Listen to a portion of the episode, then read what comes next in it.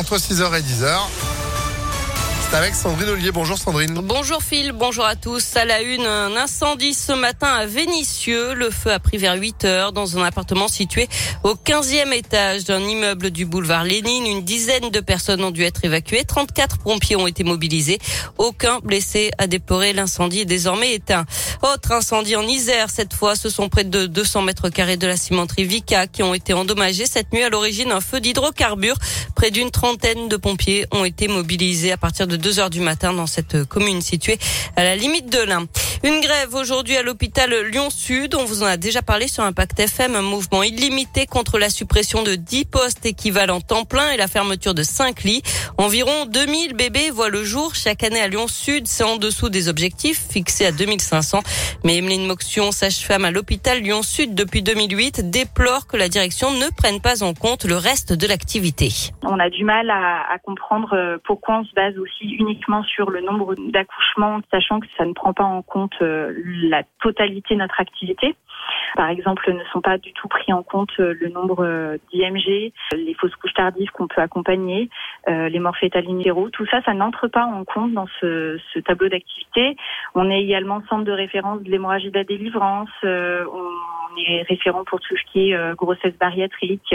Donc ça, c'est de l'activité qui nous demande une implication d'autant plus importante et qui n'entre pas en ligne de compte dans ces lignes d'accouchement, ces numéros d'accouchement. Et un rassemblement est prévu à 14h devant la maternité de Lyon-Sud à Pierre-Bénite. Elle avait ordonné à son chien d'attaquer une policière. Une femme sera jugée demain à Lyon. Les faits sont passés vendredi dans le quartier de la Guillotière. Selon le progrès, une équipe de police était alors en train d'interpeller un mineur. L'adolescent se rebellait et cette femme s'en est mêlée. Elle a été arrêtée dans la foulée. Une station de ski nordique du Grand Colombier dans l'Ain fermée aujourd'hui encore en pleine période de vacances scolaires. La faute à cet incident samedi. Un automobiliste ivre s'est retrouvé sur les pistes avec son 4x4. Il avait agressé un pisteur venu l'aider. Il voulait éviter les grands axes pour ne pas tomber sur un contrôle de gendarmes. Le pisteur et la station ont annoncé qu'ils porteraient plainte. Faut-il interdire la chasse pendant les week-ends et les vacances scolaires? Débat qui revient encore sur la table après ce nouvel accident dramatique ce week-end.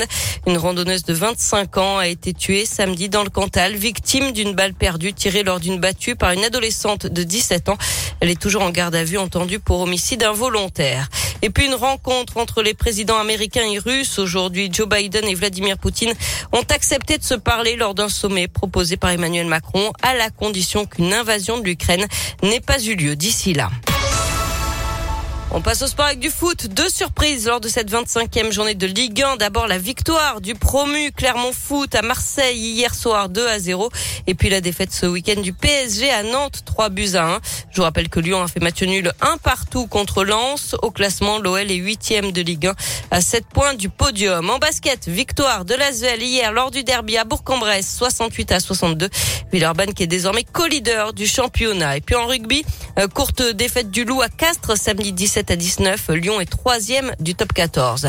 Et puis on reparle des Jeux Olympiques d'hiver à Pékin. Ils se sont achevés hier avec une mésaventure assez délicate pour un concurrent de l'épreuve de ski de fond samedi. Course raccourcie de 20 km à cause du froid, mais ça n'a pas suffi pour un concurrent finlandais qui s'est retrouvé à terminer sa course avec l'entrejambe en partie gelée. Il a été obligé d'utiliser une bouilloire à l'arrivée pour retrouver ses sensations. Non mais on rigole, mais c'est pas drôle.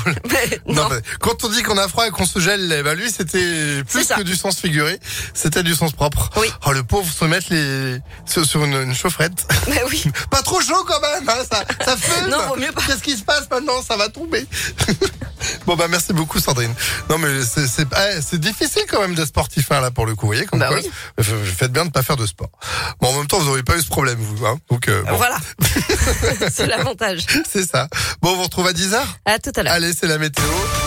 Météolion.net